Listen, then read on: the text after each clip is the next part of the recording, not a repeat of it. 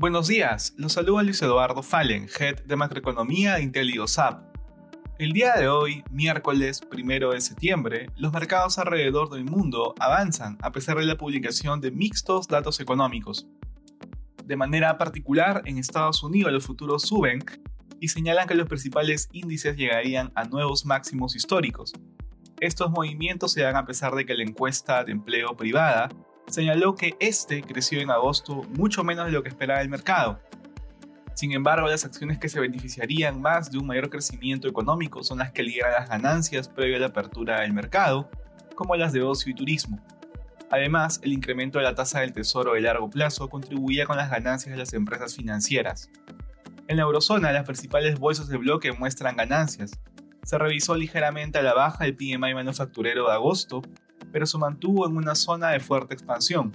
Sin embargo, se comentó que ciertas industrias específicas estaban presentando problemas para satisfacer la demanda ante disrupciones en la oferta de ciertos bienes intermedios. Por otra parte, luego que se reportara que la inflación alcanzó el 3% en agosto, un máximo de 10 años, se prestará especial atención a la reunión del Banco Central Europeo durante este mes. En Asia, los índices de la región cerraron al alza, de Hansen subió luego de que se reportara que las ventas minoristas de la región crecieron por sexto mes consecutivo en julio. En este contexto, sin embargo, las acciones tecnológicas fueron las que lideraron las ganancias durante la jornada.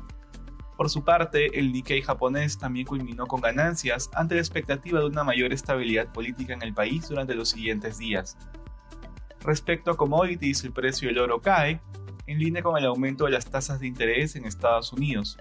Asimismo, el precio del cobre retrocede ante la desaceleración de la actividad manufacturera en China.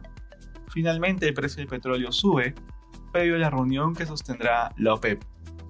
Gracias por escucharnos y si tuviera alguna consulta, no duden en contactarse con su asesor.